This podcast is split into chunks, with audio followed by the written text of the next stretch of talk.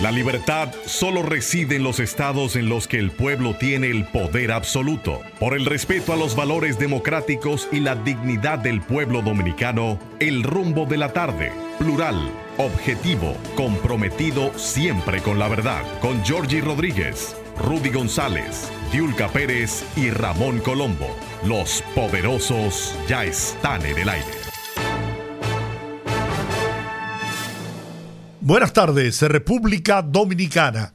Aquí se inicia el rumbo de la tarde con los poderosos Rudy González, Juan TH, Olga Almanzar y Georgie Rodríguez. En la parte técnica, Sandy Guerrero y Juan Ramón Gómez. Estamos en Rumba 98.5 FM en la capital dominicana y en Santiago, la ciudad corazón Premium 101.1 FM para toda la región del Cibao. Buenas tardes. Buenas tardes, don Giorgi, buenas tardes, Juan, buenas tardes a nuestros invitados que serán presentados eh, en la forma formal eh, cuando arranquemos este conversatorio de hoy. Em, gracias por estar con nosotros nueva vez como cada tarde, de lunes a viernes, de 5 de la tarde a 7 de la noche, aquí por Rumba 98.5 FM. Señor TH. Señor, buenas tardes. Buenas tardes a todos. Yo, como ustedes tienen, invitados tan especiales, eh, yo traía un tema que creo que puede caer eh, perfectamente en el contexto de la conversación que ustedes tienen esta tarde. Hay un grupo de 51 en total, de escritores, intelectuales, Puerto Rico, Haití, Estados Unidos, que están planteando un boicot a la próxima feria del libro, acusando a la República Dominicana de xenófoba, de querer establecer una especie de apartheid en la República Dominicana acusan al gobierno del presidente Luis Abinader de continuar con la política racista del gobierno anterior, el Partido de la Liberación Dominicana. Y mezclan algunos elementos que no tienen nada que ver con la feria propiamente. Y es una lástima que esto ocurra y que se esté planteando un boicot a la feria del libro y rechazan el hecho de que se, le estén dedicando a Israel. Entonces, por eso digo que están mezclando una cosa con la otra. Y están llamando a que se boicotee la feria. Y yo no sé, pero no se refieren en lo absoluto a Haití, solo me se refieren a la República Dominicana, que tiene una actitud anti-haitiana, que maltrata a los haitianos, que los persigue, que los acosa que no permite que se expresen libremente, que no le dan la libertad para que se hagan manifestaciones, que hay racismo y hay persecución de parte de las autoridades. Por lo tanto, llaman a boicotear la Feria del Libro. Yo quiero eh, rechazar ese llamado. Yo puedo estar en desacuerdo como lo estoy, en desacuerdo con que se le dedique la feria a Israel por razones puramente políticas pero por eso no voy a plantear un boicot a la, a la feria, ni voy, ni voy a prestar a la campaña en contra de la República Dominicana señalando que nosotros somos racistas, que perseguimos a los haitianos, que no lo dejamos que se exprese libremente y que la política migratoria tiene, un matiz fascista. No creo eso, no creo que aquí en la República Dominicana eh, se esté dando ese fenómeno. O sea, persecución, esa falta de respeto y de derecho hacia, hacia los haitianos. Yo lo he dicho muchas veces, yo creo que los haitianos deben resolver su problema. Creo que la República Dominicana no puede seguir cargando con el tema haitiano. Yo tengo una visión sobre eso. Y no ando predicando, no tengo un discurso de odio, ni de persecución, ni de, racismo, ni de racismo, en lo absoluto. Pero rechazo, rechazo tajantemente el interés de estos grupos por presentarnos ante la comunidad internacional como si fuéramos unos monstruos, que no lo somos, al contrario. En algún momento tendremos que discutir eso más a profundidad, porque no quiero tampoco robar el tiempo a los distinguidos invitados que tienen ustedes para esta tarde. Correcto, no, pero, solamente. mejor introducción quizás no pudiera ser, porque el tema que vamos a analizar precisamente es el estado de las relaciones de República Dominicana, Haití y de la situación de República Dominicana frente a la situación que se vive en Haití, una situación de eh, descalabro total del sistema institucional y lo que eso nos afecta a República Dominicana por múltiples razones, las presiones, las tensiones que nos genera esa situación. Además, no solamente de tensiones y preocupaciones, sino las situaciones por vía de hecho que, no, que, nos, que nos representa esto. Tenemos hoy para conversar sobre este tema. Entre, los firmantes del documento llamando a boicotear la feria. Está Julio Díaz, Amin Pérez, a Mauri Pérez, que no sé si es el cantante, quién será, supongo que no es el cantante porque el cantante es cubano, pero puede ser, pues está viviendo en, Miami hace tiempo, está Nelson Ricardo Gutiérrez y una lista de 51 personalidades, escritores, etcétera, que acusan al país. Como diría Bonillita, 50 firmas más. Exactamente. ¿Mm?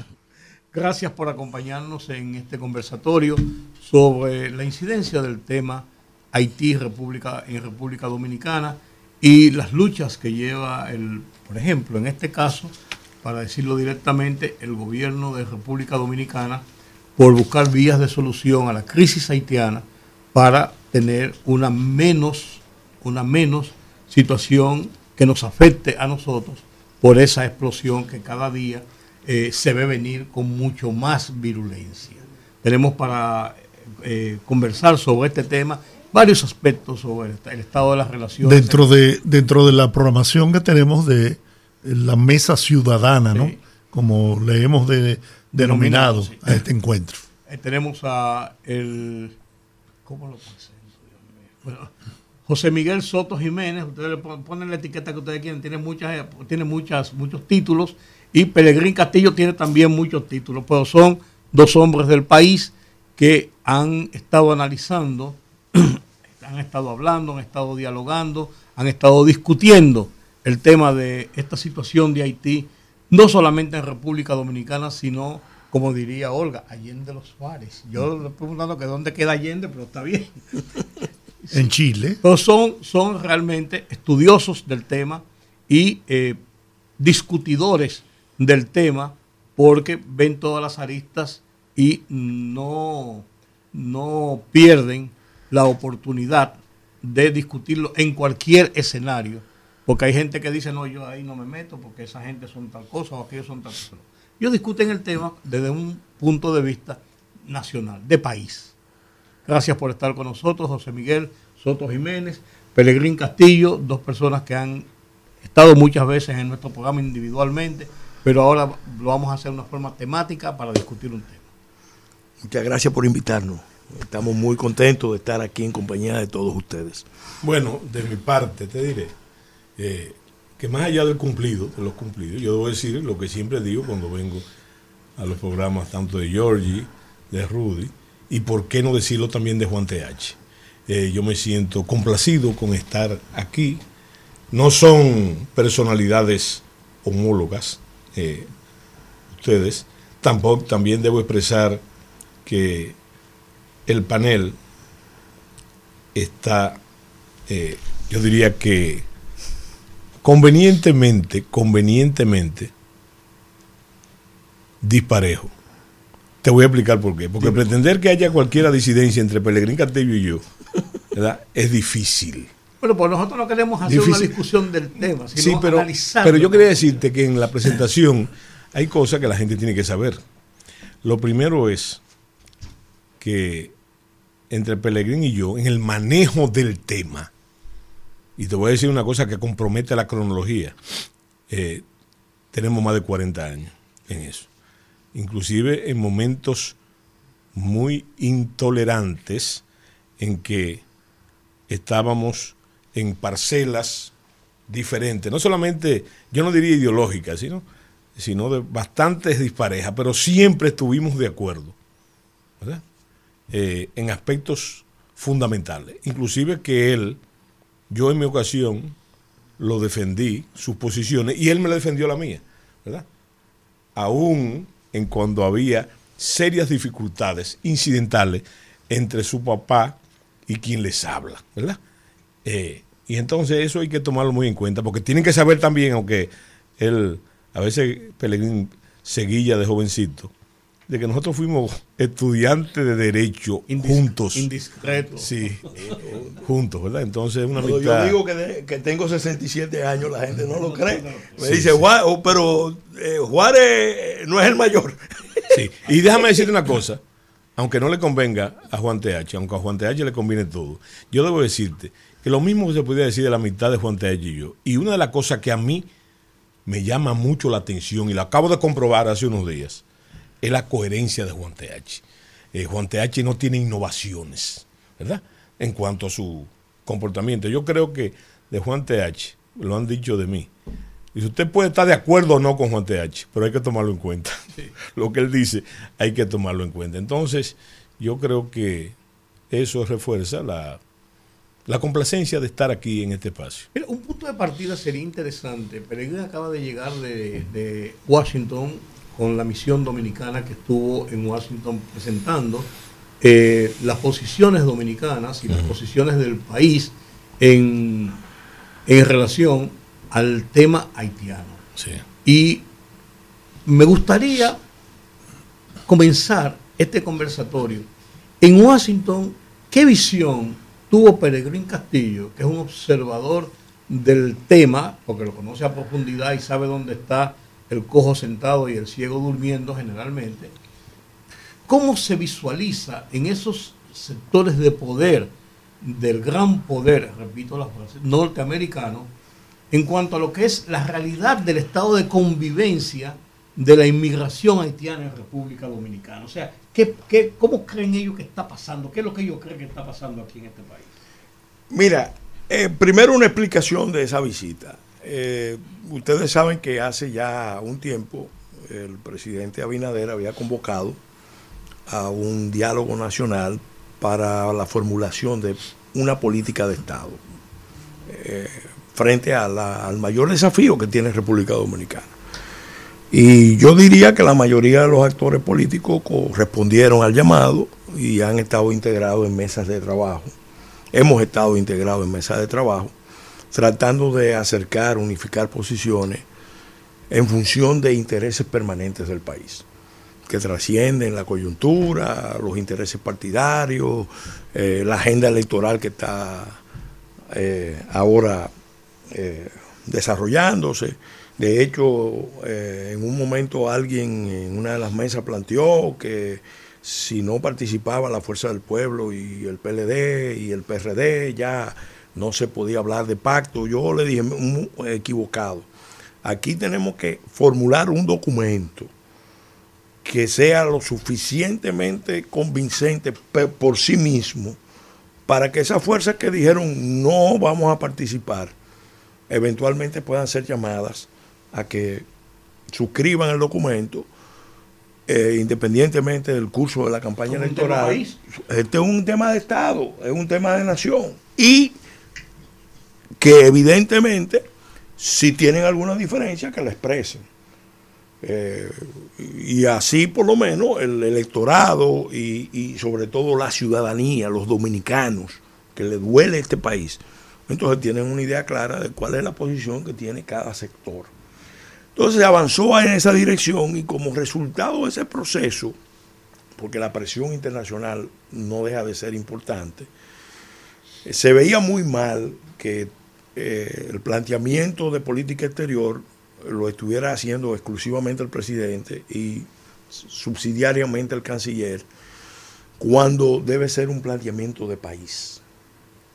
Entonces se acordó de que se tenía que organizar dentro de las comisiones de trabajo misiones que fueran, cada cual con su matiz, porque no todo el mundo expresa lo mismo eh, de la misma forma. Hay matices, hay énfasis, hay eh, incluso vertientes que, por ejemplo, eh, nosotros tenemos más libertad para plantearlo que el propio gobierno. pero deben ser planteados. Y entonces pues, se formó esa, esa línea de trabajo. Yo fui, tuve el honor de ser parte de la primera comisión que fue donde está el origen del problema. Ah. Vamos a estar claros donde está el origen del problema, que es en Washington. Eh, porque este problema insular que tenemos eh, tiene su origen ahí, en Washington. Claro. Y parte de la solución también. Y parte de la solución. Entonces, eh, obviamente, yo no, con eso no quiero excluir responsabilidades ni dominicanas, ni haitianas, ni de otros actores. Ojo. Pero donde está la mano poderosa que ha estado manejando un esquema que no funciona y que los años demuestran que no funciona, ni para Haití ni para nosotros, y que puede ser un peligro para nosotros, para la isla y para toda la región, es allá en Washington. Entonces, en esa comisión había una representación diversa. Entiendo que las otras comisiones van a ir con el mismo perfil. Y la idea es que incluso el documento de pacto esté lo más acabado posible eh, próximamente. Obviamente no es fácil porque ni en el mismo gobierno uno encuentra, a pesar de que el presidente trazó una serie de líneas, uno encuentra unificación de, de criterios. Y eso nosotros lo sabemos porque nosotros nos salimos del gobierno de Danilo Medina y uno de los puntos fundamentales de, la contradicción era este tema. Y lo mismo lo habíamos visto en el gobierno de Leonel Fernández y también se vio en el gobierno de Hipólito Mejía, se vio en el gobierno del presidente Balaguer. Esas dos corrientes que hay.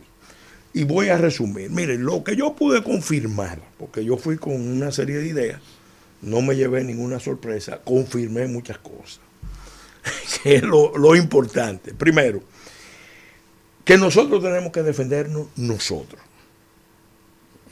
unidos, muy unidos.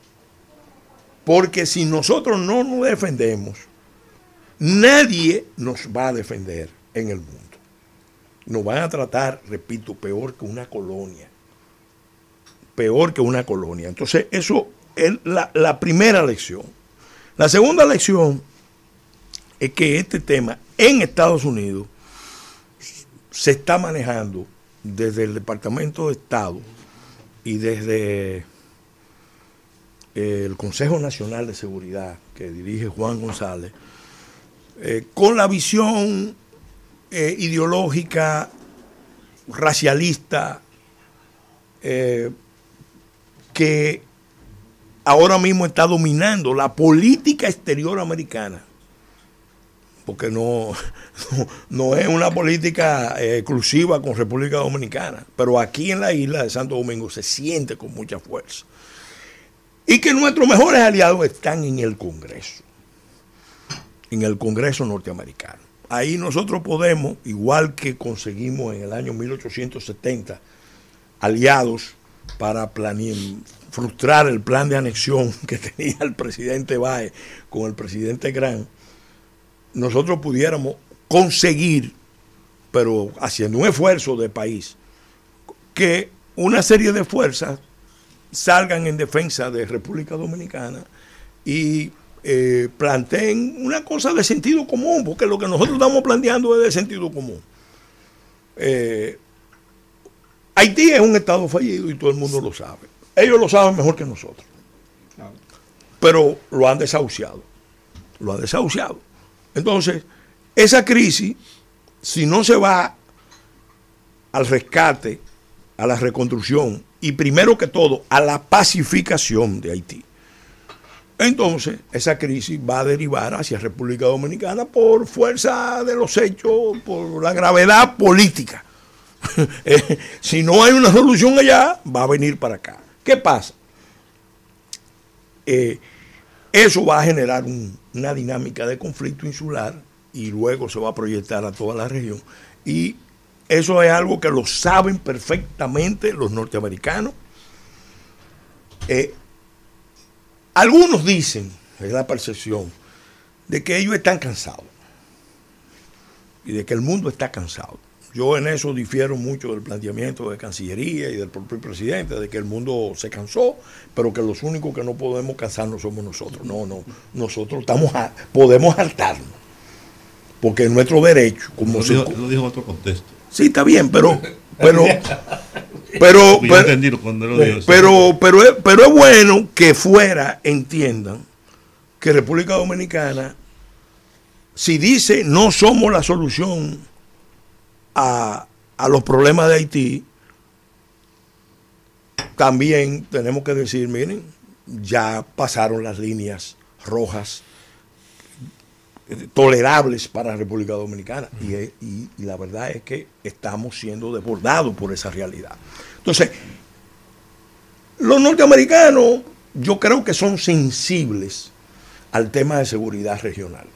Porque esta zona, y José Miguel y yo somos del Observatorio de Geopolítica y estamos permanentemente estudiando los temas de geopolítica, eh, esta zona es la zona 5 eh, en, la, en la clasificación de Spitman de seguridad de Estados Unidos.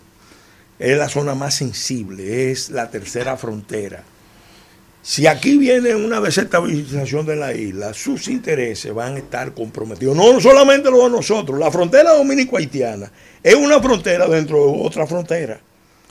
Y entonces concurren varias fronteras. Entonces, ¿qué pasa? Eso puede terminar generando un problema de seguridad que ni a nosotros nos conviene, ni a ellos les conviene. Y un planteamiento que nosotros llevamos que está dentro del discurso general de todas las fuerzas políticas, ellos lo ven bien. Lo que pasa es que ha faltado eh, la determinación de ponerlo en práctica. Nosotros cada vez que le dijimos a un congresista norteamericano que nosotros los dominicanos lo que más queremos es un Haití estable, seguro, eventualmente próspero, ellos lo entendieron, pero cuando le pusimos la definición de que Nunca se ha hecho un esfuerzo de reconstrucción, un mini plan Marshall para Haití, un mini plan marcha de reconstrucción para Haití, de rescate de Haití. Entendieron que sí, que era verdad, que era verdad. Entonces, eh, hay un problema también que yo percibí. Hay las agendas de los empresarios. Es un tema que hay que prestarle atención. Porque los empresarios ven, eh, en general, los empresarios no están para ver los problemas de Estado y los problemas internacionales. Ahora, ahora vamos, a hacer, una cosa. Sí. Porque si te dejamos a ti. No, no, voy, cerrando. Voy cerrando. van las dos horas. Voy cerrando, voy cerrando. quisiera entonces que José Miguel. Pero voy cerrando con la relación a la visita. Porque también yo tengo alguna cosa que decir al el Tema, el tema de los empresarios es un tema delicado.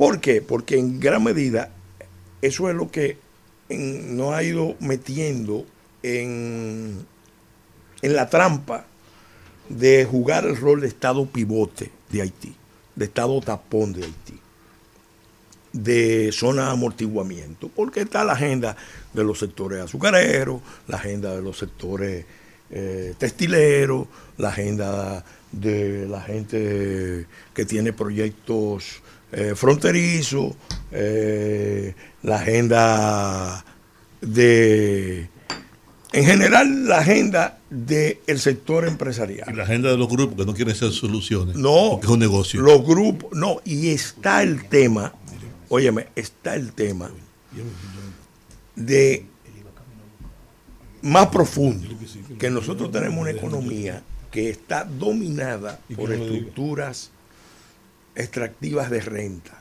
Esto no es una economía, esto es formalmente capitalista, pero realmente lo que tenemos es un tema de extracción de renta de la población que tuvo en el origen de la caída del Estado haitiano y que puede también desembocar en la caída del Estado dominicano. Entonces, ahí remato. Eh, en cuanto al tema de la intervención, que quería, porque fue un tema que yo traté particularmente, eh, nosotros insistimos mucho que no va a haber una solución si no hay pacificación. Y, yo le dije claramente a todos los representantes hablo por mí, porque cada cual expresó un, ángulo del, tema. Yo le dije claramente que aquí los dominicanos tenemos una percepción creciente de que se quiere que no, no es que se han cansado, sino que están dejando que la crisis escale para eventualmente venir en un plan de intervención humanitaria, ya no en Haití, sino en la isla. Entonces, eso lo dijimos como advertencia de que eso eh, va a traer un problema muy serio y que hay otros actores en la región, ojo, que eso sí ellos le, le, le inquieta, que están también haciendo cálculos con la isla, porque tú tienes China, Rusia, Irán, con sus aliados locales, regionales, eh, haciendo cálculos con la isla también. Por eso es, y esto lo, ya lo digo para cerrar en este momento, yo le destaqué a algunos legisladores con los que hablamos, tuvimos más libertad para hablar. No quiero entrar en detalle, a quien le dije no. Dije, miren, Rusia y China estuvieron sistemáticamente oponiéndose en el Consejo de Seguridad a que se enviara una fuerza de pacificación. Ni querían lo... Por eso Canadá no quiso meterse, no Brasil eh, se retiró, Estados Unidos ni lo consideró, ni lo consideró, porque está peleando el tema de Ucrania. Y entonces venir con una intervención en Haití cuando se están oponiendo a una intervención en, en Haití, fuerzas de Haití. Entonces yo le hice esta observación. Ahora en el Consejo de Seguridad, Rusia y China cambian de posición y están de acuerdo con que vaya la fuerza, pero ya Rusia y China saben que las fuerzas que pueden venir no son del continente. Están hablando de Kenia. Están hablando de Kenia, están hablando de Senegal y probablemente una coalición de países africanos, que es lo que ha promovido CARICOM. O sea, lo promueve en Washington el, el caucus afroamericano, eh, con la influencia de la diáspora haitiana, nuestro amigo Claude José y compañía. Mm, pero lo promueven también la gente de Caricón, lo promueve Cuba, que tiene una influencia grande en, en eh, no, en África. Ah, no, no, Sí. porque Ah, sí, en África, claro. espérate, no te pierdas la geopolítica y la historia. Y China y Rusia cambian de posición y están de acuerdo con que venga una fuerza contingente. Eso plantea una serie de riesgos Vamos a hacer una cosa. y tiene cosas interesantes, pero tiene una serie de riesgos que nosotros Sí, no hacer- podemos obviar. Ya, lo digo ya esto No, para vamos a hacer una pausa, ¿verdad? Tenemos que hacer la pausa, Y entonces regresamos regresamos. con José Miguel No Soto olvides, Jiménez. no olvides también el conflicto Estados Unidos-China por el asunto de Taiwán. Que No, no, espérate, eso está en el origen del problema. Claro, espérate, eso está en el origen. Porque la revolución que surja ahí, Pues- que tome el poder en, por vía electoral o insurreccional en Haití, el primer paso que va a dar es romper con Taiwán, alinearse con China y sacarle la lengua Bueno. a Estados Unidos y decirle, miren, ustedes son, como dijo el coronel Lin Minfu, un pepino granado pintado de verde. Vámonos a la pausa. Vamos a la pausa. Volvemos enseguida. Fogarate en la radio con Ramón Colombo. se titula ¿Quién salva al PLD? Increíble, insólito, que siendo el Partido de la Liberación Dominicana ámbito de mucha gente inteligente, culta y con larga experiencia política, a ninguno se le ha ocurrido salirle de frente a Danilo Medina y decirle, basta ya, vete para tu casa. Es increíble, insólito, que en ese PLD, ya en virtual proceso de extinción, no hayan surgido corrientes que proyecten nuevos liderazgos críticos, capaces de poner al día un partido prematuramente envejecido y enfrentar una dirigencia sin inteligencia ni carisma. Es increíble, insólito, que el Partido Morado carezca de voces críticas y autocríticas que quieran salvarlo. Fogarate en la radio con Ramón Colombo. El rumbo de la tarde, el rumbo de la tarde, el rumbo de la tarde. Bien, estamos de regreso en el rumbo de la tarde y vamos ahora a escuchar la posición de el José Miguel Soto Jiménez. Muy bien. Bueno, sería muy fácil montarse sobre la discursiva de Pellegrín, que yo conozco muy bien, pero hay cosas que él dijo que yo quiero puntualizar. Primero, el origen de las cosas. Eh, hace quizás seis meses que Pellegrín surgió la idea de ese viaje. Yo le dije a Pellegrín que yo no iba a participar, porque yo conozco, es natural esa discursiva, ¿verdad? Y él lo ha dicho, ¿dónde está el problema? Porque el problema no está en otro sitio, el problema está ahí en Washington. Pero yo viví cuatro años en Washington y conozco perfectamente. Entonces, una de las cosas más interesantes que dijo Y Pellegrini. no viviste como obrero. No, no, no, no, no, como agregado militar, naval y aéreo. Y en representante del, del Colegio Interamericano de Defensa. Entonces, una de las cosas que dice Pellegrín de forma importante, no solamente que ahí está el problema, ¿eh? no solamente ese esbozo de que ahí es que está el problema, y está el problema, porque la gente tiene una idea distorsionada. Uno tiene una discursiva de que eh, vieja de la Guerra Fría, ¿verdad? Que ahí es que está el problema. Y ahí está, creo que fue Juan T.H. que lo dijo, está la solución del problema. Pero ahí está el enemigo también. El enemigo de una política que no es nueva, que no es nueva. Entonces, es alienante, por ejemplo, de que hay personas que piensen de que porque esa es la política del imperio, es inefable. Los norteamericanos se han vivido, han, por mucho tiempo se han equivocado con la política exterior. Y sobre todo la percepción que tienen sobre la República Dominicana. Es más, la percepción que ellos tienen y que yo conozco bien, inclusive entre la gente común, es que nosotros no hay que trabajarnos, ¿verdad? Ni hay que hacer mucha presión porque nosotros, con una serie de políticas bastante viejas, nos tiramos sobre la espada. Nos tiramos sobre la espada. Entonces, sumisos, no, no, no, fíjate, y eso es de forma, no solamente sumiso, ¿no? sino lambiscones.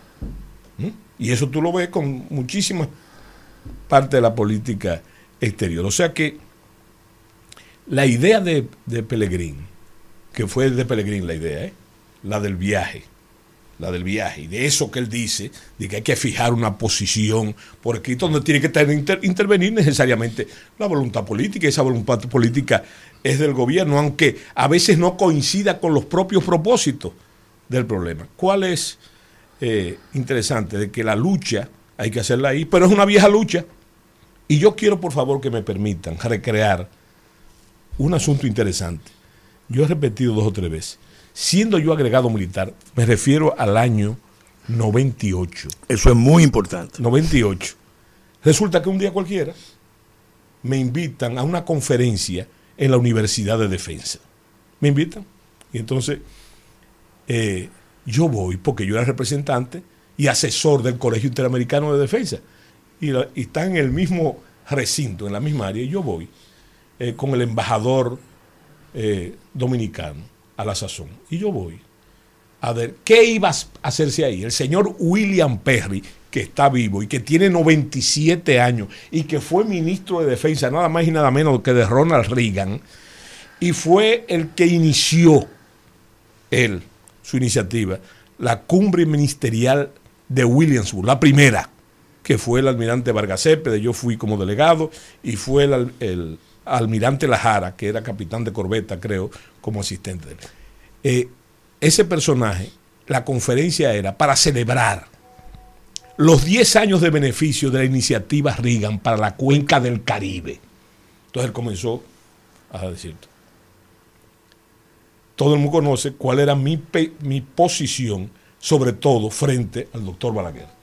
Lo que decía el doctor Balaguer, yo digo, esto es una fabulación de este señor, o un instrumento político, en cuanto a la política de Haití y de la intención de los Estados Unidos. Entonces, en un momento de ese discurrir,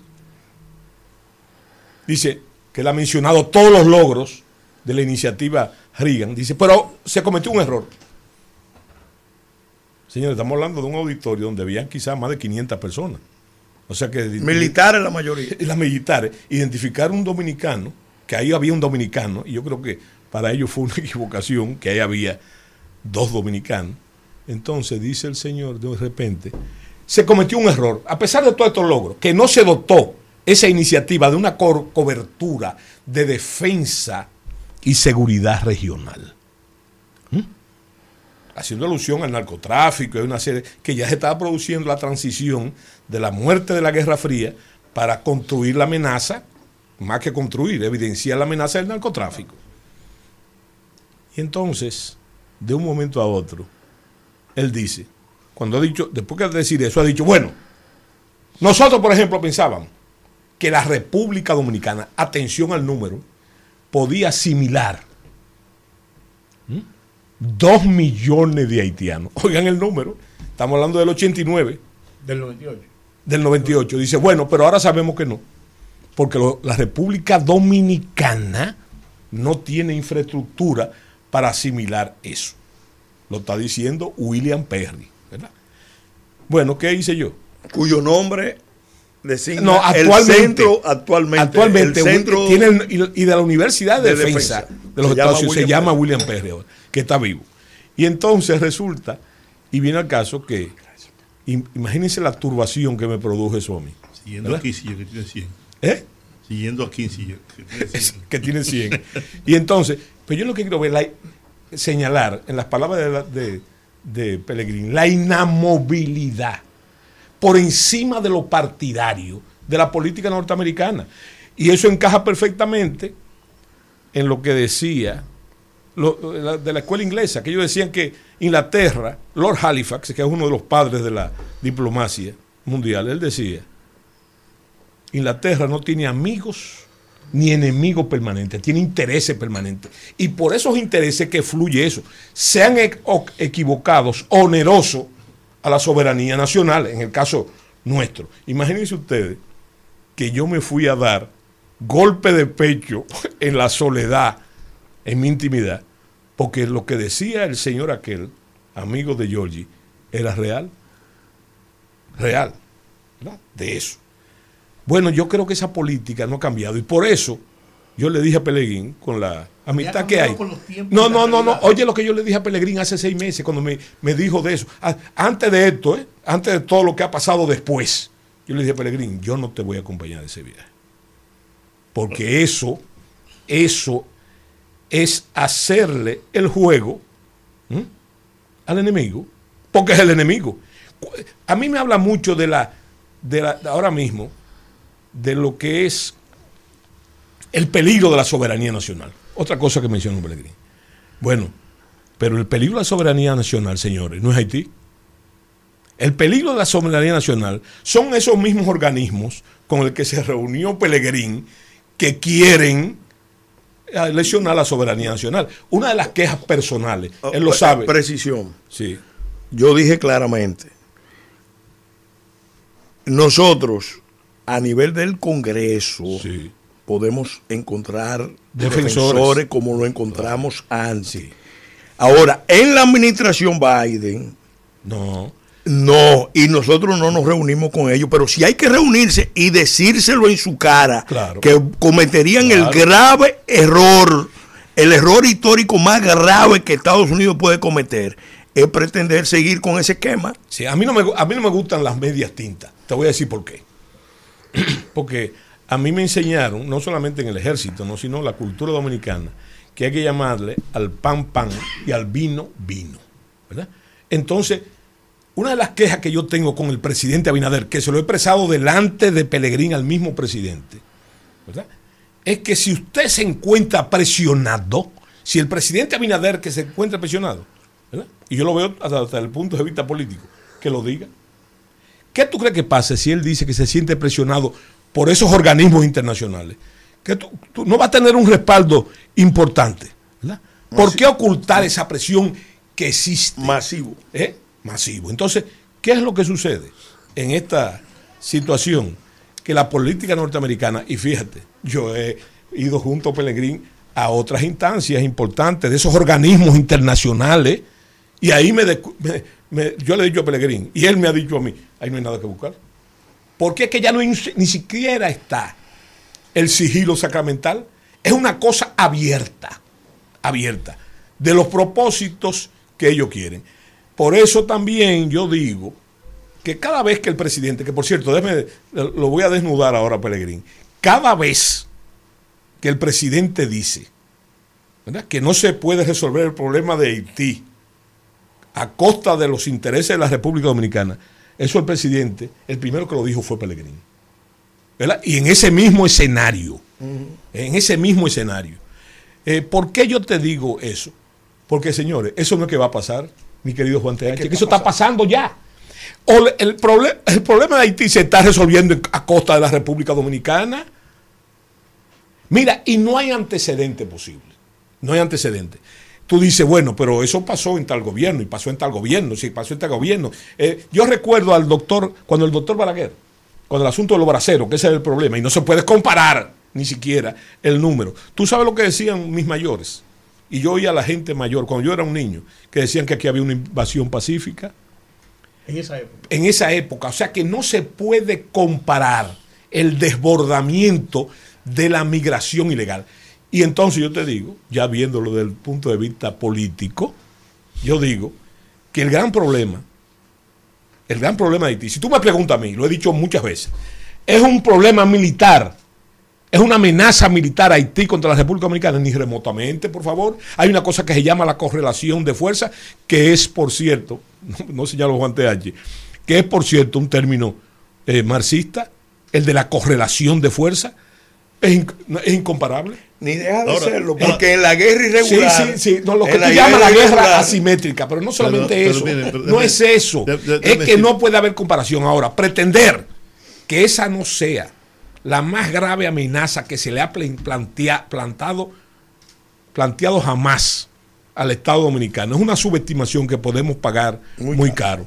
Y no solamente en la tradicionalidad. Mira, yo quedo asombrado ahora. Pero miren, miren, Sí. miren, no hay dudas de que los Estados Unidos se han equivocado. No solamente con nuestro país, Con muchos.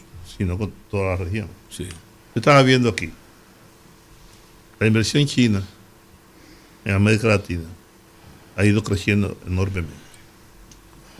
Y eso es precisamente parte del descuido de los Estados Unidos con esta parte. claro. Esa es la palabra. Un descuido y, total. Y, y estuve viendo aquí, la esfera de influencia china en Latinoamérica toma la forma de flujos constantemente.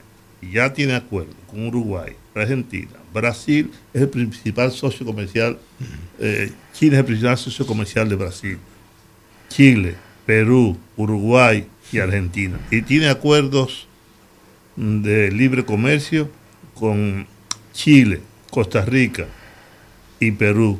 Y así va creciendo la influencia de los Estados Unidos. Ahora, yo le pregunto a ustedes, ¿cómo se equivocó con Vietnam? ¿Cómo se equivocó con, con Cuba? Que ese tiempo que ya eso debió, debió cesar, claro. esa vaina. Con Es- Irak. con Irak, etcétera, etcétera. Ahora, nosotros tenemos un problema. Lo decía Peregrino, lo dijo tú, lo dicho, lo dice Rudy constantemente. Yo, tenemos un problema bastante serio. Yo creo que Haití es el principal problema de la República Dominicana hoy día. claro que sí. Y que los dominicanos debemos enfrentarlo. La unidad monolítica es imposible. Siempre. Las unidades monolíticas son imposibles Eso no existe. no existe, ¿no? Igual que los consensos. Los consensos son propios de la dictadura, de los regímenes de fuerza. Pero en los países democráticos un consenso, eso es imposible.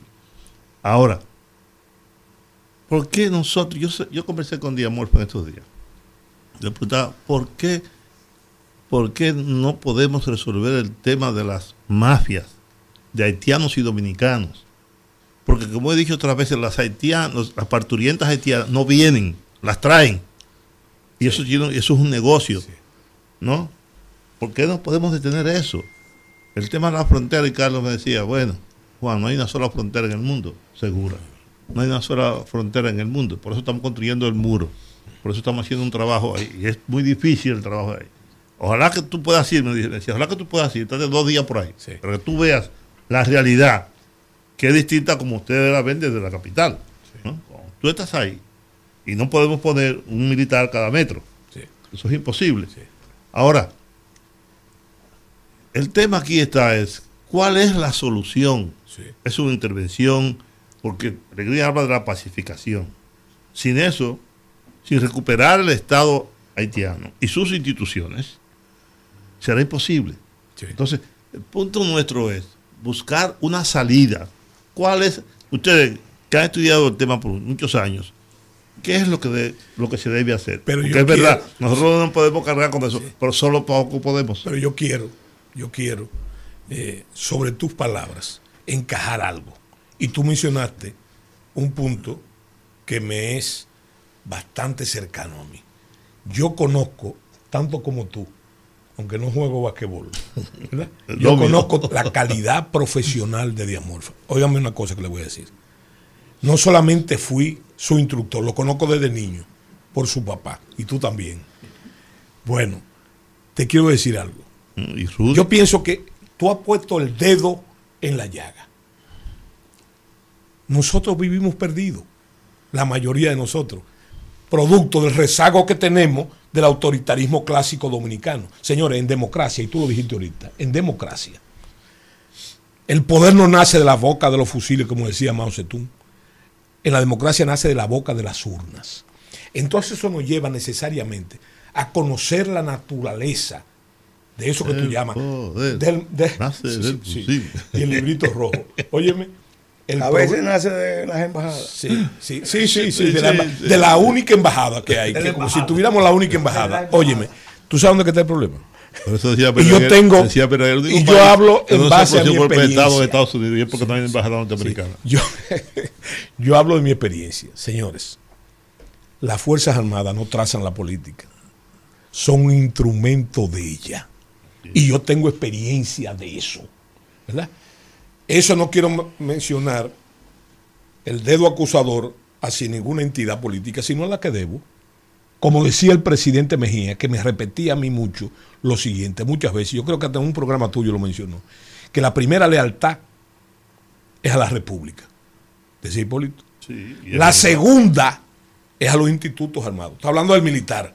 Y la tercera, a su jefe supremo, que es el hombre, un político que ha elegido la población. ¿Por qué yo te digo esto? El gran problema es que yo te aseguro a ti, eh, tú eso que menciona Juan Tache, que tengo mi salvedad que decirte. Yo no creo. ¿Existe la mafia de traer? eh, Sí, existe. Es verdad que existe. Ahora, ¿tú crees que eso es lo que tiene? ¿Tú crees que eso es lo que tiene atestado los, los hospitales y las maternidades? ¿Tú sabes lo que es lo que es? A mí me enseñaron, cuando me enseñaron los principios de Adam Smith, de la oferta y la demanda, me enseñaron también el crecimiento de la población, que según Malthus no era aritmético, sino geométrico. Escúchame, yo lo que quiero, para terminar la idea, yo lo que quiero decirte es que la aglomeración, ¿sabes dónde existe? ¿Eh? Existe en la, en la población desbordada de la migración ilegal. Porque una familia promedio haitiana ilegal tiene cinco muchachos. Y el rancho ardiendo. Entonces, hay una parte, es verdad, hay una mafia que trae, pero, no- eso no es lo que tiene. No, pero dame- Son los que están aquí. Yo, pero yo, yo te voy a decir una cosa. Vos planteó, planteó algo y ustedes dos lo plantearon también.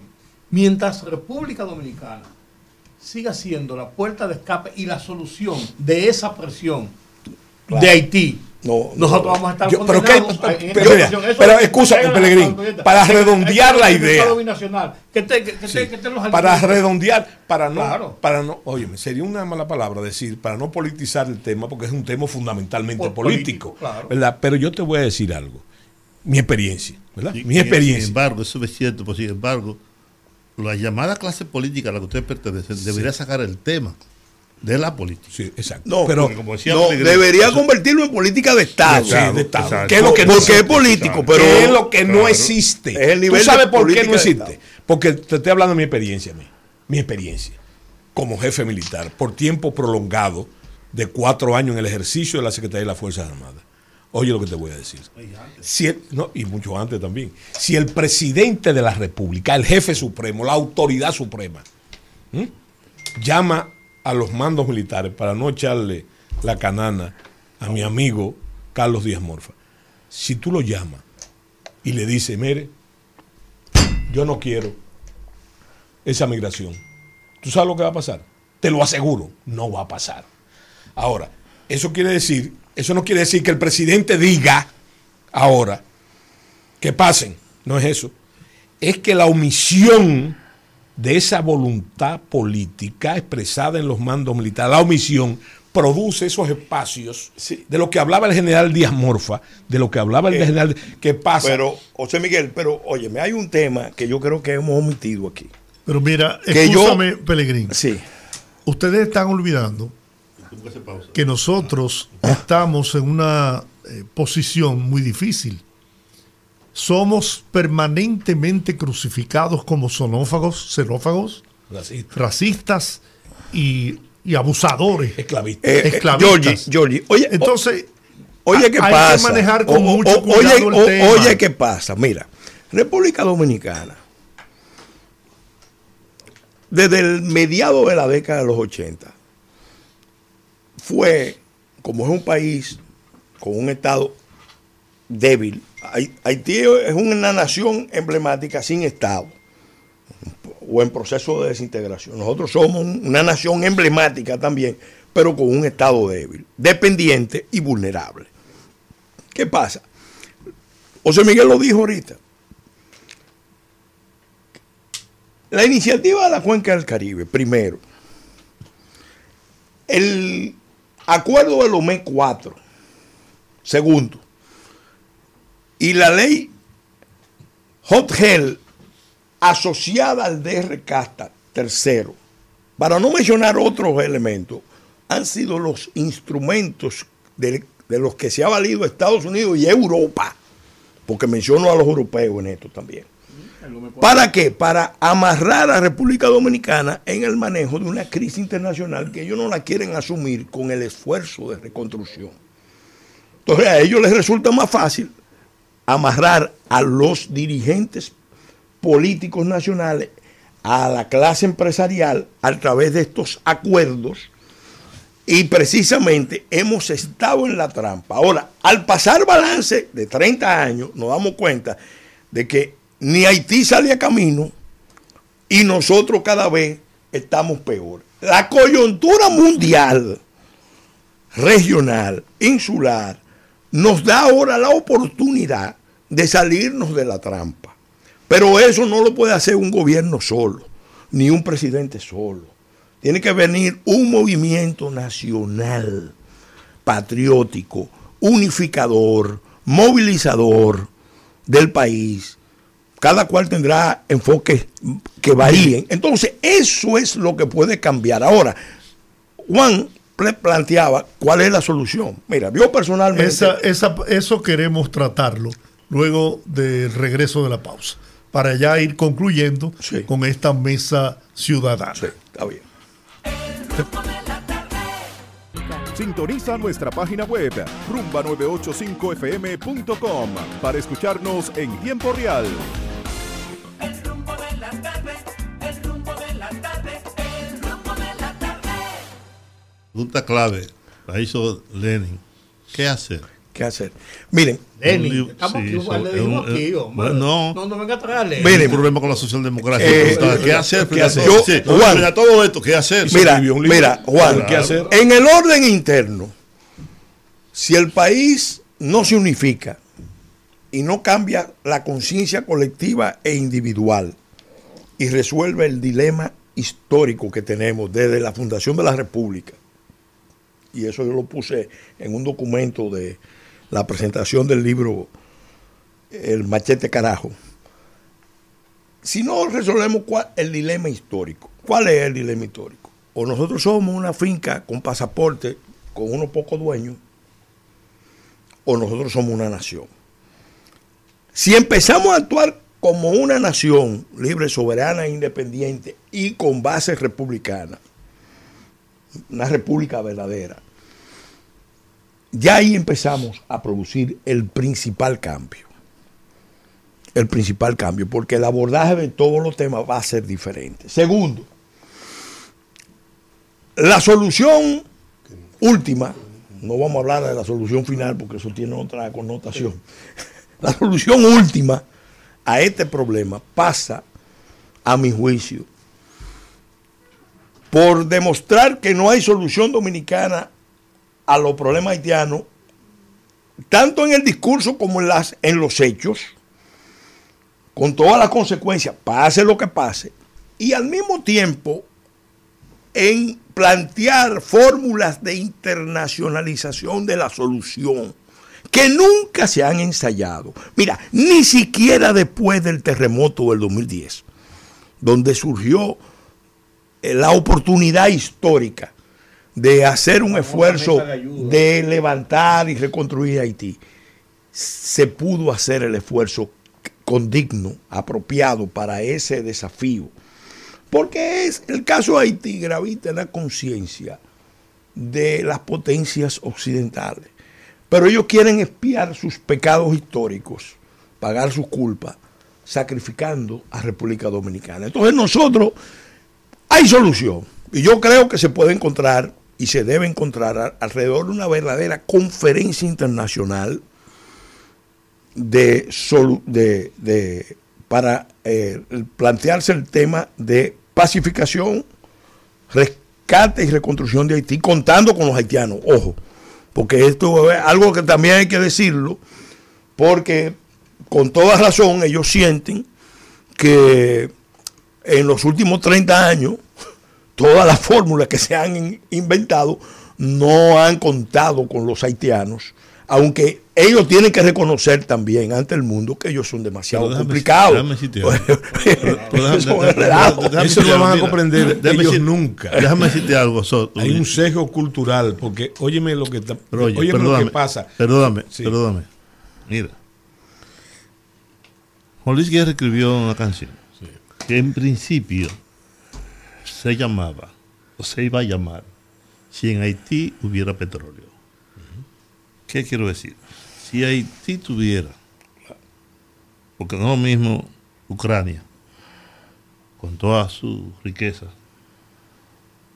y su ubicación geográfica y todo lo demás, que Haití. Hace tiempo, mucho tiempo, que el tema haitiano debió ser afrontado con seriedad. Pero no sé si era tú, Peregrino, o, o Soto que decía que debemos, que nos hemos, Estados Unidos se ha equivocado con eso. Ahora, ¿qué te voy a decir? Tú acabas de citar un elemento fundamental, el terremoto. Es verdad que se abrió la oportunidad ¿no? histórica, real, de dar una solución al tema de hacer las inversiones que había que hacer, de hacer sí, una oportunidad brillante para eso. Porque a nosotros, a quienes más le interesa y le conviene, Claro. un Haití próspero, que su gente no tenga necesidad de... Pues nadie se quiere a su A país. nosotros. Nadie quiere... vamos, Es a nosotros. ¿Tú entiendes? sí, sí. A nosotros. No jamás nadie. Claro. Pues vamos a evitar esa avalancha de gente corriendo, corriendo para acá, porque además no tiene ningún otro sitio donde irse. El mar. ¿No? No, ellos pudieran ir a Miami, pero no lo dejan. Sí, no, pero sí, también, pero, pero no es tan fácil. Pero no es, tan fácil. es más fácil cruzar la frontera. eh, Cruzar ese pedazo ahí. El masacre se sigue pasando a pie. Es más fácil. ¿Verdad? Y además, es una frontera que no hay obstáculos ¿Verdad? naturales. Claro. Entonces, entonces, el tema es ese, sí. ¿Para qué ir a Haití? En Haití no hay nada. Lo que hay es pobreza, un, país- un, un territorio desértico, gente que no sabe leer, que no sabe escribir, que no hay Estado, que no hay Congreso, que no hay nada, que no hay inseguridad. Sí, si ustedes, si ustedes que son los expertos en esto, cierran los ojos y se imaginan Haití, lo que es Haití hoy día. Juan, yo tengo una fórmula. Es una cosa que se- terrible. una fórmula matemática que se llama 1 por 7. Quiero que José Miguel me, me invite a la tertulia, porque le voy a en la tertulia hacer una demostración numérica de lo que se puede lograr en una conferencia internacional. La fórmula 1 por 7 es esta. República Dominicana es la medida de la cooperación internacional con Haití. Si nosotros, por ejemplo, decimos, vamos a construir cinco plantas o zonas industriales modelo Codevi, eh, no en la frontera, en Haití. Y no el Estado Dominicano, sino el compromiso de nación.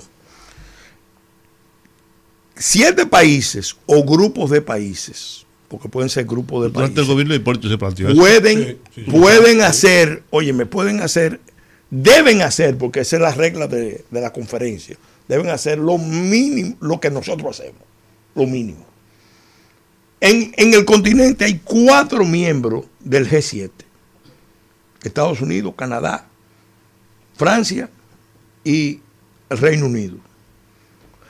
Y del grupo del G20 está Brasil, está Argentina, está México.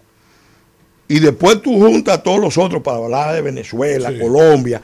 Óyeme, no es verdad que este continente no puede reconstruir ese país. Nunca se ha intentado. Porque, Ahora, ¿por qué hacerlo? ¿Para qué? no, no, no, espérate, un tema, primero, No digo, se preguntarán eso. no, no, no, pero ¿Cuáles son es, es un tema de mira, ¿cuál es, ¿Cuáles cuál es? Mira, lo primero, Chile lo primero, mira, lo primero es ¿cuál es el costo de no hacerlo? Porque si siguen la tendencia, La inestabilidad que tú vas a generar No, no, hay en toda la región del Caribe un escenario de alta violencia y confrontación que va a afectar la seguridad general de todo el mundo. El que cree en la islita, el que cree en la islita esa de Caricón, que eso puede pasar y que no va a haber consecuencias y que ellos no van a ser alcanzados por las ondas expansivas del problema que se va a generar aquí, está equivocado. Y lo mismo digo para Estados Unidos. Y lo mismo digo para todo el continente. Es más, los chilenos ya lo están viviendo. No, no, y los mexicanos. Y mira, también, y están, y están en el extremo. Pero imagínate un escenario de conflicto. Entonces, hay que buscar la solución. Y nosotros somos los más interesados. Ahora, lo segundo, en un mundo como el que estamos viviendo, el esfuerzo ese, que lo podemos cuantificar perfectamente, es perfectamente viable.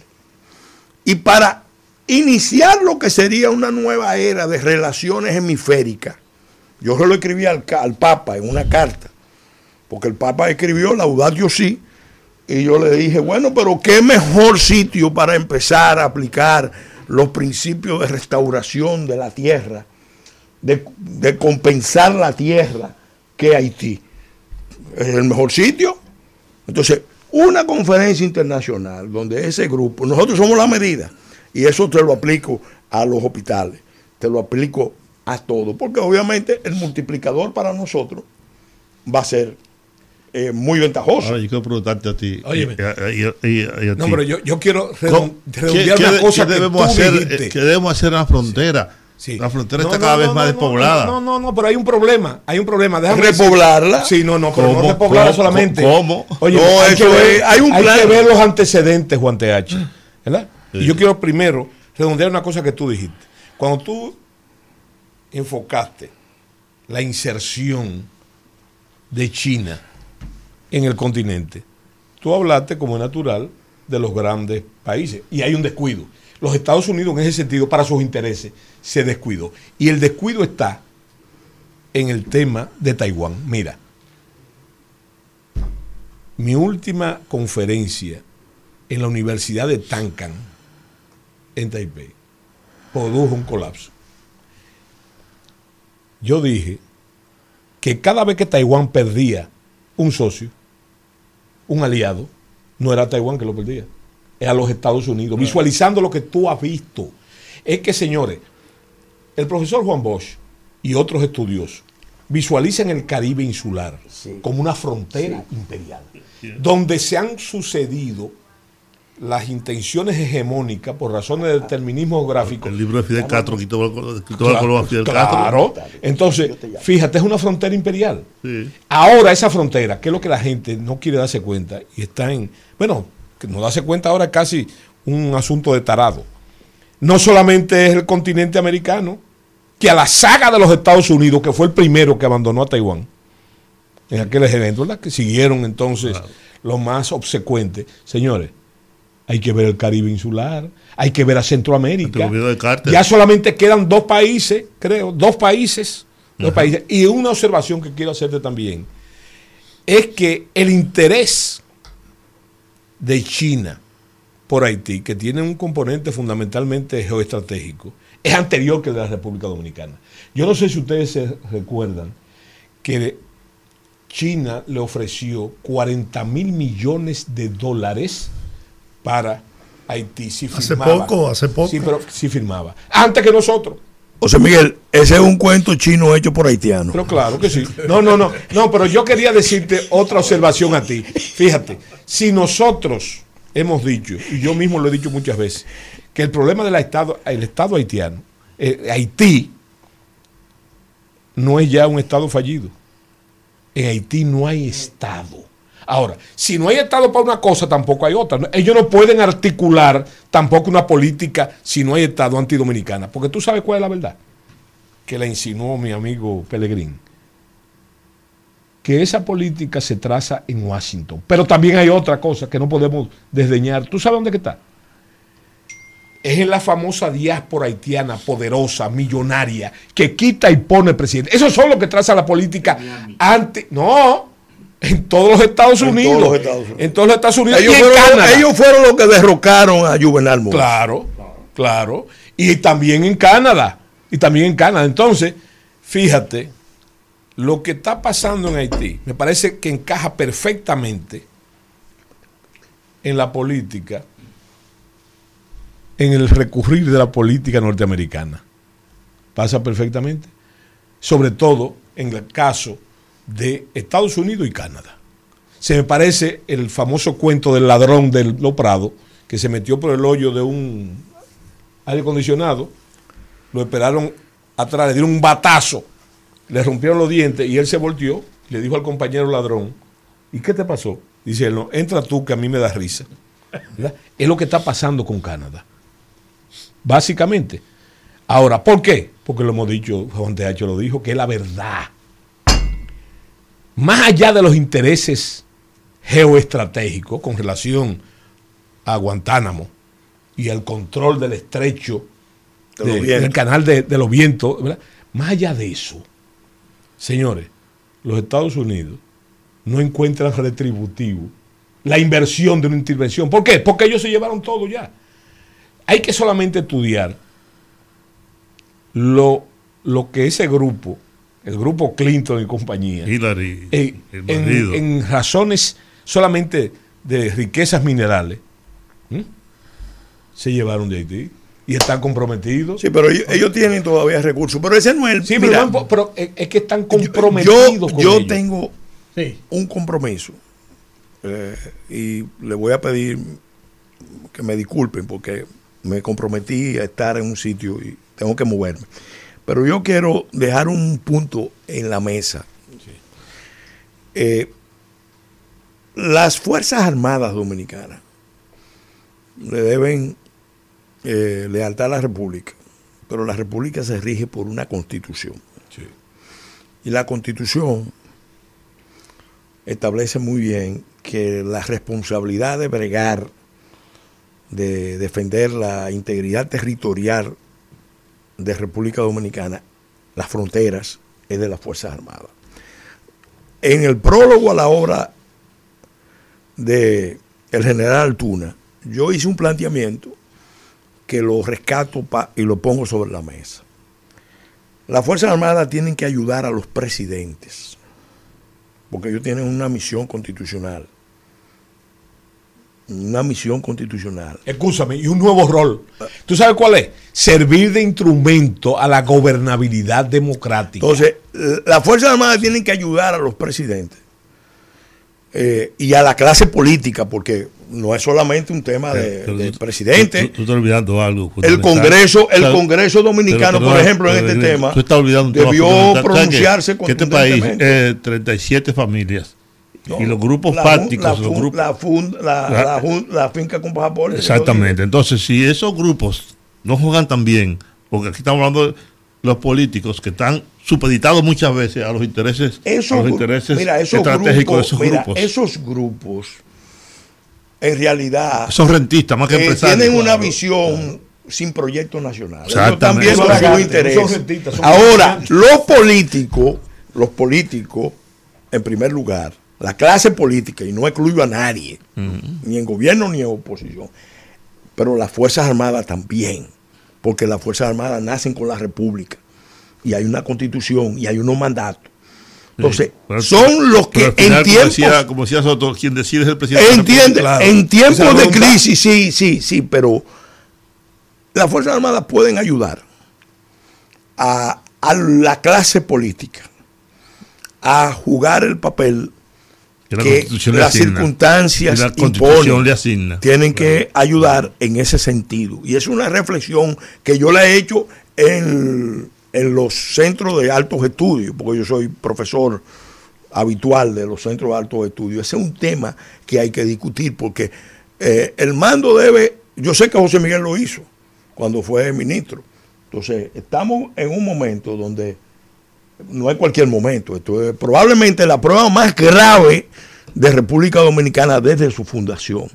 Entonces nosotros tenemos, guardando las formas y respetando siempre el principio de la obediencia al poder civil, el que va a cumplir con una misión constitucional tiene que decirle a los poderes públicos, al comandante en jefe y al Congreso y a los otros poderes, miren, este es un problema. Yo, por ejemplo, la semana que viene, nosotros le pedimos información a las Fuerzas Armadas y recibimos ya la información. Le agradecemos al ministro Díaz Morfa que nos la haya suministrado.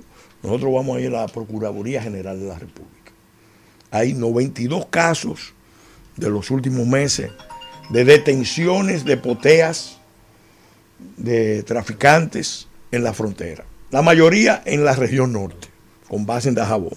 En la región sur, sorprendentemente, hay un desequilibrio, porque hay 75 casos en la región norte y 17 en la región sur, de detenciones de poteas. De detenciones Sí. de poteas. Entonces nosotros vamos a ir a donde el Ministerio Público, porque yo fui miembro de la Comisión de Frontera, y yo sé que muchas veces se le carga el lado a las Fuerzas Armadas, Sí. pero, Para- pero en eso yo te he dicho muchas veces que las Fuerzas Armadas son para rayos. ¿Verdad? ¿Por qué? Porque las Fuerzas Armadas constitucionalmente O- también Miguel. no pueden deliberar. Sí. No pueden deliberar. Entonces, son para rayos. Sí, pero, Sí. pero óyeme, nosotros vamos a ir a la Procuraduría con 92 casos Sí. a pedir cuál es el estatus, cómo ha actuado el Ministerio Público con esos 92 casos, eh, en qué nivel están, porque hasta ahora de los 92 casos, según la información que tenemos, solamente hay cuatro órdenes de prisión. Entonces, ese es un tema que tenemos que ventilar, porque no es, esto tiene que funcionar como Estado. No, eh, el presidente fija una posición, pero el Congreso tiene que fijar, el Ministerio claro. Público, los jueces, Pero- las Fuerzas Armadas, migración, porque si no funcionamos que- como Estado, repito, nos van a tratar Sí, pero óyeme una cosa. como un territorio Eso no bajo problema. administración Eso, internacional. óyeme, sobre lo que tú estás refiriendo, ¿verdad? Parecería que yo estoy trayéndolo por los cabellos el asunto. Pero también infiere en las Fuerzas Armadas. Es más, la mejor explicación, el caso de los desacatos a las sentencias, tú sabes más que yo de eso, que se han emitido. Y que la. Fíjate que se acusa, yo creo que hay 34 casos según el presidente del Tribunal Constitucional en las Fuerzas Armadas. El mando militar en algunos casos está sometido a la justicia por ese desacato. Entonces ahí volvemos al problema fundamental que tú estás diciendo. Ahora es de los poteadores. Óyeme una cosa, yo te digo a ti, ¿cuál es el problema? Que las Fuerzas Armadas están bajo el mando del presidente de la República. ¿Entiendes? ¿Tú crees que ningún, tú crees que las Fuerzas Armadas, y yo me pasé mi vida entera siendo militar, es capaz de desacatar una orden del ministerio? ¿Eh? ¿Quién la desacata? Realmente es el presidente de la República, el jefe supremo, y que la ha desacatado en otras ocasiones. ¿Tú me entiendes lo que estoy diciendo? Es el, el mismo problema. Yo pienso que yo te voy a decir una cosa. Eh, alguna de esa gente que quiere volver, no, que, te- que- que- que quiere volver, sí, eh, si yo fuera presidente, lo nombrara agregado militar en Mongolia. sí. Gracias, José Me excusan, por favor. Gracias, José Miguel y Peregrín, por este, por este compensatorio. Óyeme, gracias, gracias, chavo. gracias por este compensatorio que yo creo que ha sido muy productivo para poner en contexto la situación de Haití, República Dominicana, el- la región, y yo creo que hemos sacado muy buenas experiencias de es- esa experiencia que tienen ustedes en el manejo de este tema. Gracias de nuevo. Yo creo que nuestros oyentes han, han tenido la oportunidad de aquilatar eh, cuál es el problema y cuáles son las posibles vías de solución que tenemos. José Miguel Soto Jiménez es secretario de las Fuerzas Armadas y 14 títulos más. Peregrín Castillo es diputado y 14 títulos más. Gracias por estar con nosotros. Hora de la pausa, señores. Bueno, señores. Conectando con la gente, que el pueblo hable en el rumbo de la tarde.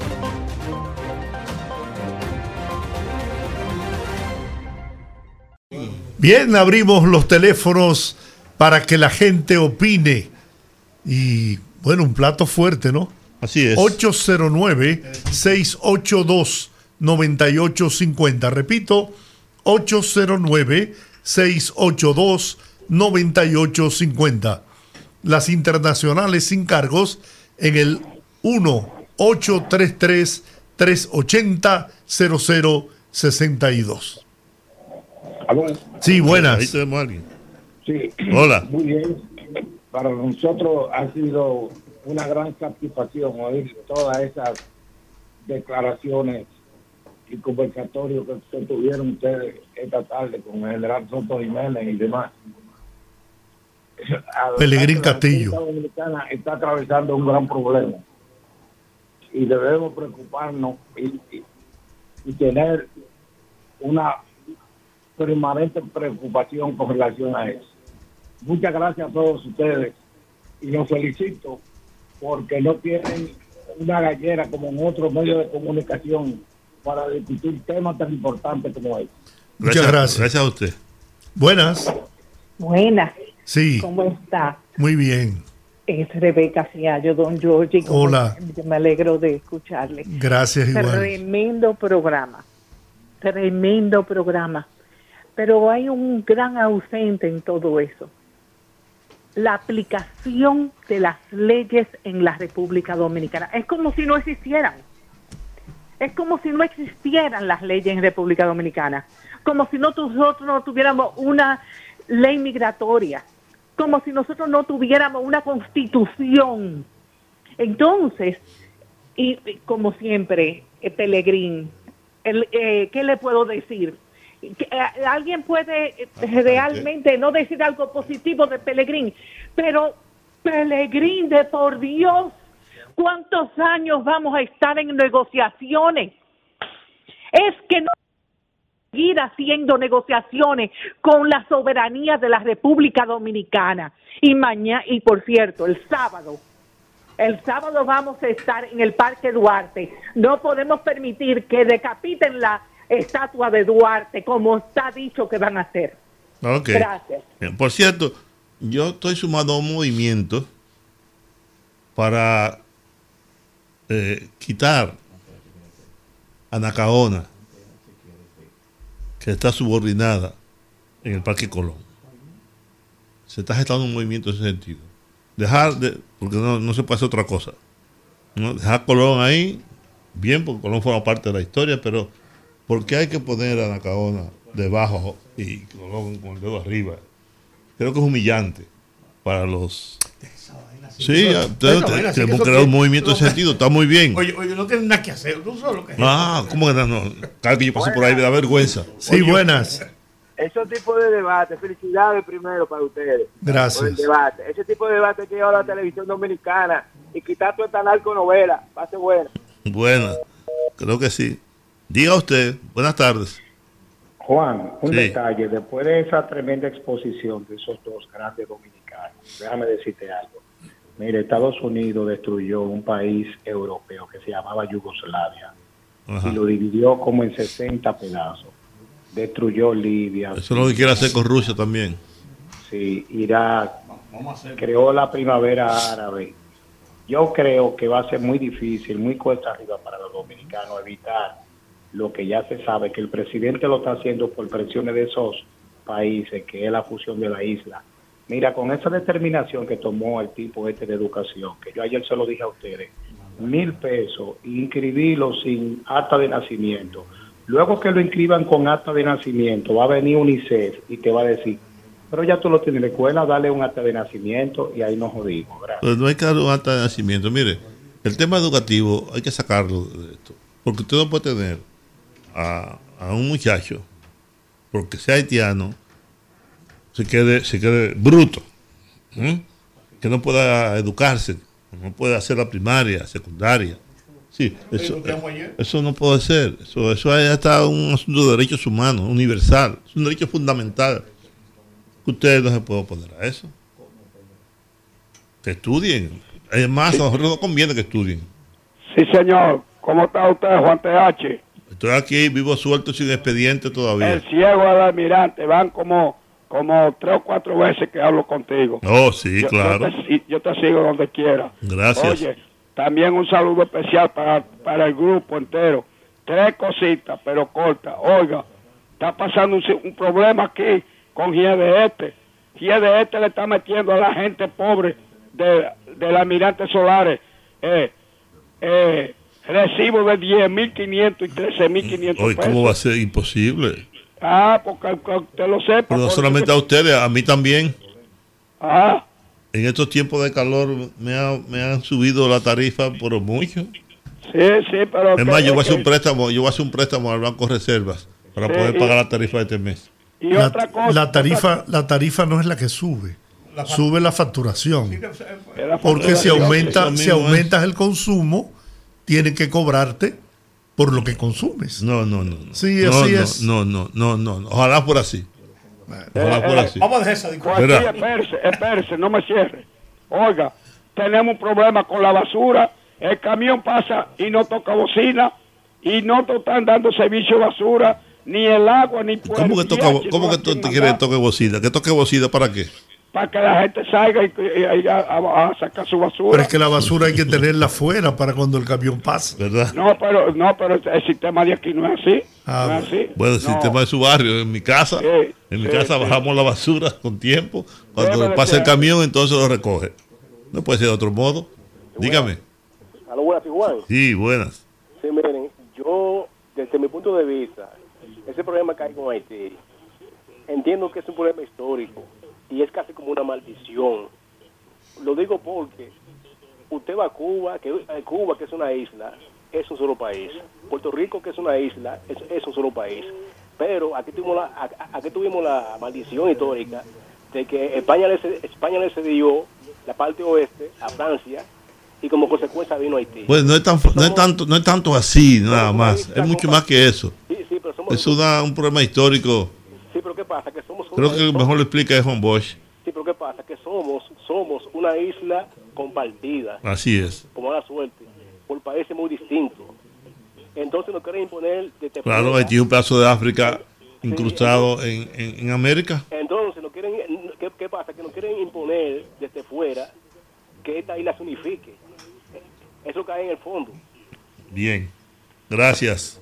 Gracias. Seguimos hablando con ustedes. Buenas tardes. Buenas tardes, Juan. Habla Teodoro. Teodoro. Sinceramente, ese problema haitiano, no son los haitianos los culpables, son los traidores dominicanos, principalmente esos militares en la frontera, que han vendido el país por estar cogiendo sobornos para dejar pasar haitianos. Y no nada más haitianos, ahí pasa lo que le da la gana, porque eso es- esa frontera no tiene régimen de, de- de seriedad, porque son traidores los que ponen ahí. Muchas gracias. Agradezco al general José Miguel Soto Jiménez, que me ha entregado aquí el libro Machete Carajo. Todo sobre Santana. Yo pensé que me iba a regalar el libro de, de, de- de Balaguer, pero me dio otro, este Machete Carajo. ¿Y cuál? ¿Cuál otro? ¿Cuál de Balaguer? Uno que escribió sobre Balaguer. El doctor sea. Ah, sí, pero sí, pues fue anterior. Yo pensaba que era un libro nuevo. ¿Eh? No, pensaba que era un libro nuevo, no, sí, ese fue el anterior. Anterior a este. A, a este Sí, a- sí, sí. El doctor fue anterior a, a Oh. Machete Carajo. un escritor prolífico. Eh, Soto Jiménez, sin duda alguna. No tiene nada que hacer. bueno, pues bueno, entonces que se dedique a escribir. Hace Bueno. grandes aportes. Bueno, Hola. Buenas tardes. Buenas tardes. Sí, buenas tardes. Guzmán de Villa Francisca. Hola. ¿Cómo estás? Saludo a, todo bien, Rudy. Saludo a Georgie TH. Por, por cierto, miren, encuesta, está mi libro, Justicia y Corrupción. Bien. Encuesta, centro del libro. Dígame. El gobierno dijo claro, con los ahorros que hemos tenido en el Ministerio de Educación para aliviarles la vida a las madres de escasos recursos, vamos a derogar 1.500 millones para que ellas hagan con ese dinero y le compren lo necesario a los estudiantes. Ayer habló un tipo diciendo muchísima diablura de que ese dinero no era así, que yo qué, que eso no servía para nada, sí, eso sirve. Porque una madre que tenga dos niños es de escuela y recibe esos dos mil pesos, le cae muy bien.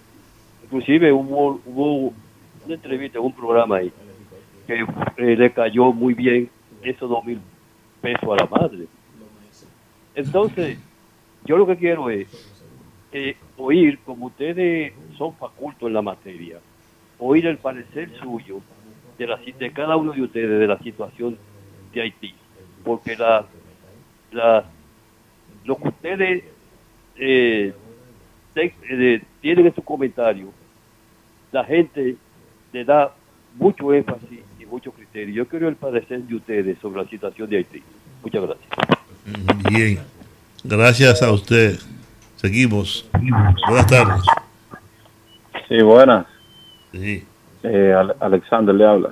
Dime, Sandro. Eh, con relación al tema haitiano, independientemente de las opiniones de cada persona, eh, yo no estoy de acuerdo con, con que se inscriban niños sin acta de nacimiento, indistintamente. Creo que ya con las parturientas haitianas tenemos, esos se quedan aquí, el tráfico aumenta y luego ya en 10 años tendremos un cambio de nacionalidad y yo creo que eso no puede producir. Ok. Bien. Esa es su opinión. Faltan cuánto? 20 minutos para las 7 de la noche. Es el momento de hacer otro cambio comercial. Enseguida regresamos. Escúchanos en vivo desde nuestras diferentes plataformas para todo el Cibao a través de Premium 101.1 FM. Sintoniza nuestra página web rumba985fm.com para escucharnos en tiempo real.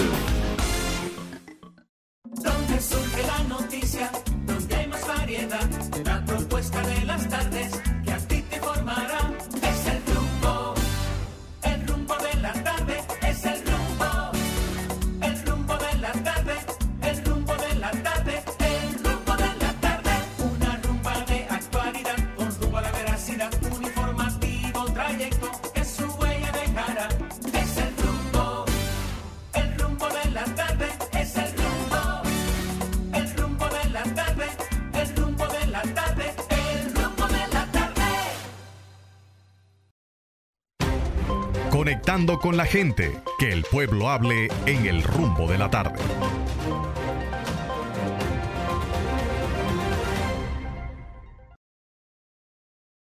dos 9850 809 682 9850 ahí está me lo aprendí.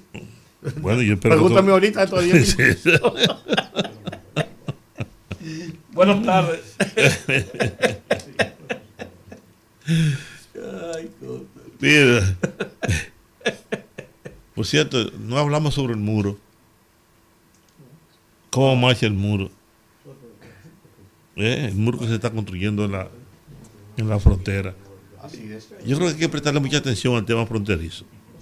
Porque como he dicho otras veces, lo que está haciendo la gente, bueno, los viejos se están muriendo, lógicamente. Y la juventud se está yendo. Y están dejando la frontera totalmente despoblada. Y el espacio que usted no ocupa, lo ocupa otro.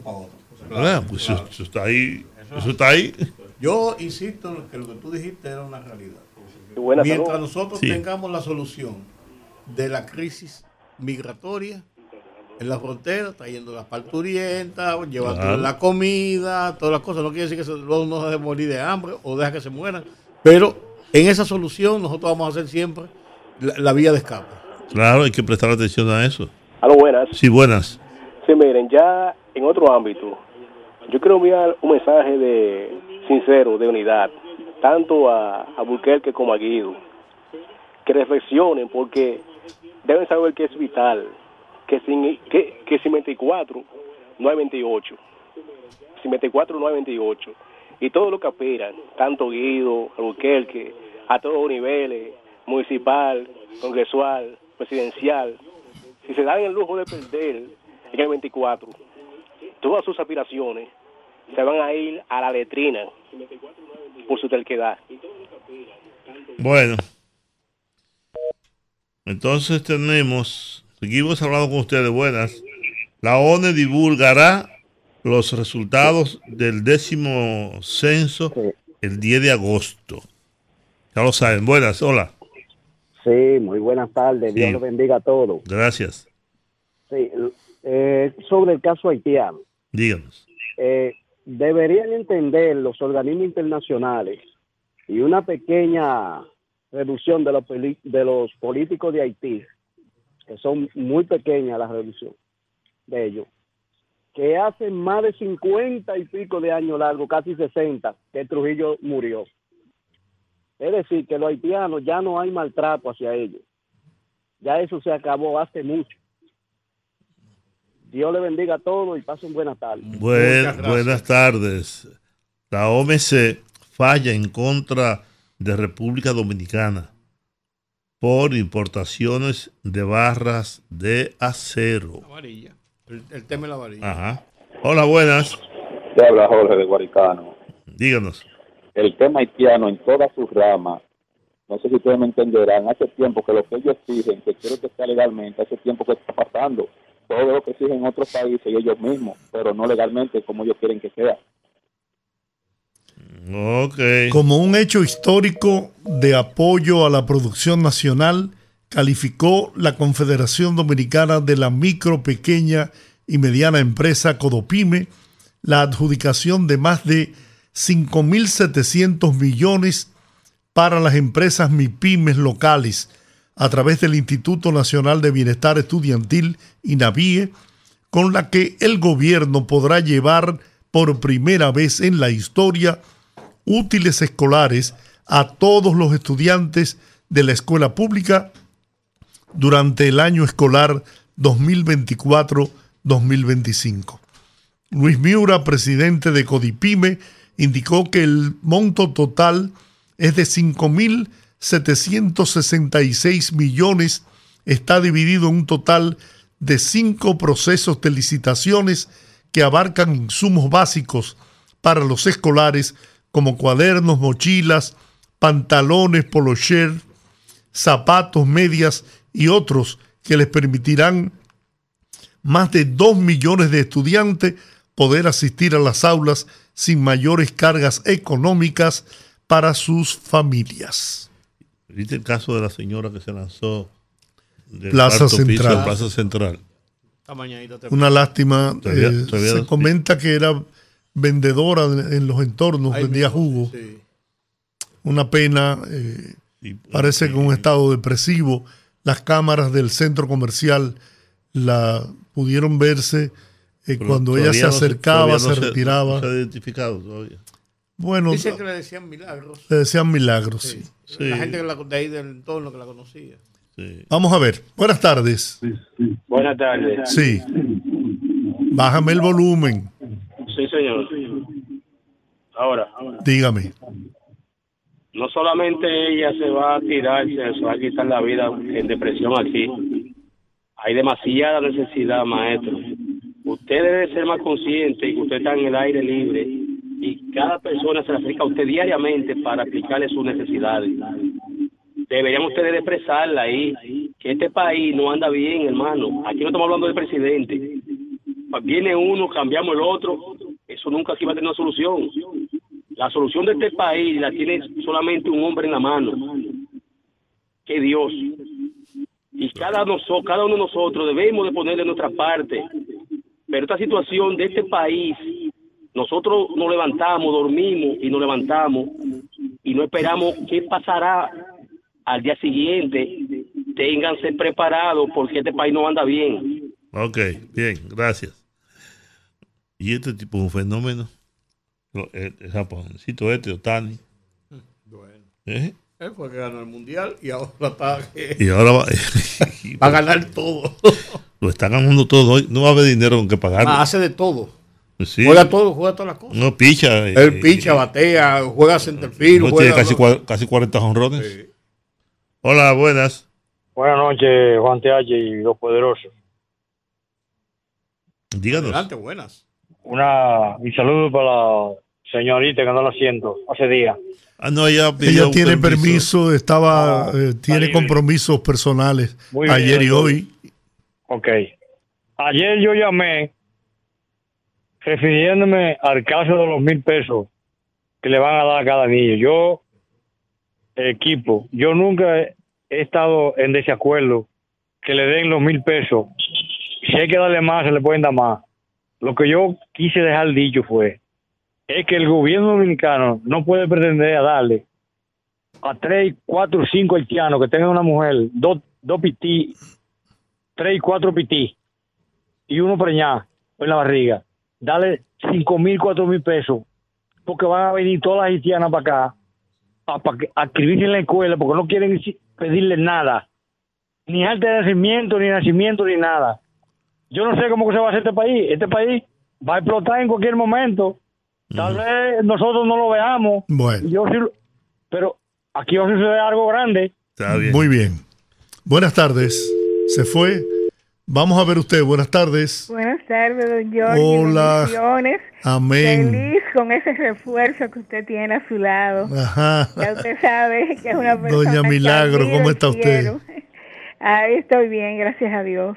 Eh, mire, es difícil comunicarse con ustedes. A veces sí se pone complicada la cosa. Qué tremendo, qué tremendo.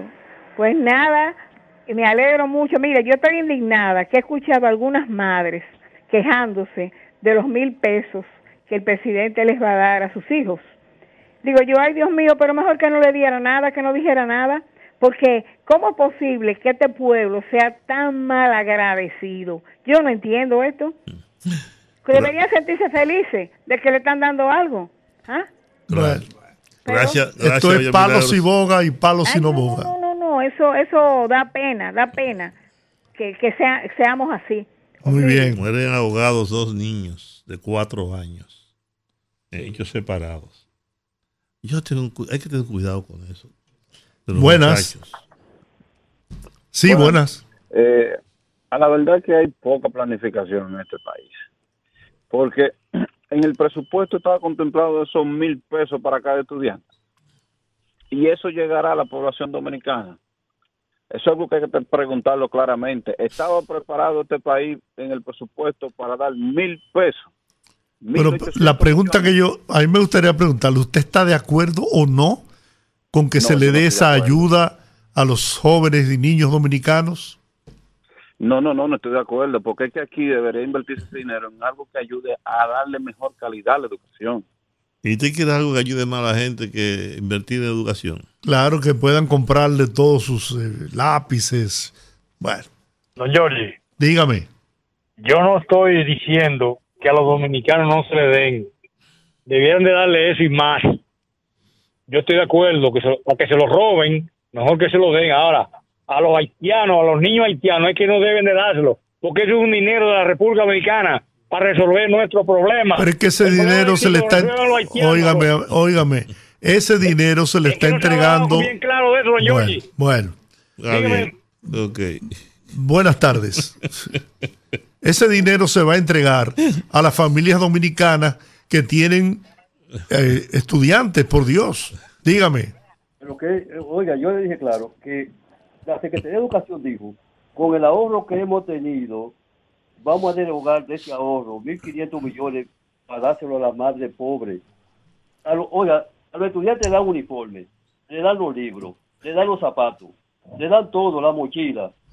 Eso es un alivio para los bolsillos de la madre, de la, de la madre pobre. Por otra parte, yo, voy a- yo quería la opinión de ustedes sobre Haití. Yo voy a dar la mía. Adelante. Haití estuvo manso, tranquilo, mientras estuvo gobernado por Duvalier y por Papadó. Haití no se movía para ninguna parte. Después que salieron es- es- esas dos personas, Haití se, se ha revolteado. Haití tiene ciento y pico de religiones, eso es una diablura. Yo he estado en Haití y yo sé lo que es ese país. Ese país, si no es bajo un yugo de opresión, ¿por qué, por qué, a- por qué se debe eso? A la poca educación que tienen los, los haitianos. Hasta Bien. que los haitianos no tengan una, una, una educación firme, olvídese que eso va a ser un desastre. Muy bien. Buenas tardes. Buenas tardes, los superpoderosos. ¿Cómo Hola. están? Muy bien, ¿cómo estás? Juan, no, tuve la- no he tenido la oportunidad de darte la bienvenida nuevamente a tu casa. Bienvenido, hermano. nuevamente. Gracias, gracias, muy amable de tu parte. Sí, don Georgie Dígame. Y, y- y don Juan, yo no sé por qué que esta oposición está tan mediocre últimamente, que lo que se ha dado el lujo o, o- o de estar atacando los programas, o sea, serios de este gobierno. Como no tienen otra forma de donde atacarlos, ni que como en, en el pasado, que eran lo de la mochila azul. ¿Ustedes se acuerdan de eso cuando tenían que estar repartiendo mochilas y cosas? Que ahí, ahí era que había la verdadera mafia y cosas que le está llegando a la población, a, a los pobres. Entonces ahora ellos se han dedicado a atacar a esos programas del gobierno. Señores, sean más creativos. Muy bien. Y mejor si usted no tiene nada que hacer, quédense callados. Bien. Vamos a ver usted. Buenas, se fue. Vamos a ver esta otra llamada. Buenas tardes. Sí, muy buenas tardes, don Giorgi. Hola. Sí, yo lo que quisiera, don Giorgi, preguntarle a eso que están diciendo sobre darle a los niños haitianos la ayuda de los mil pesos que se niegan a, que se le dé a los estudiantes que están aquí en el país.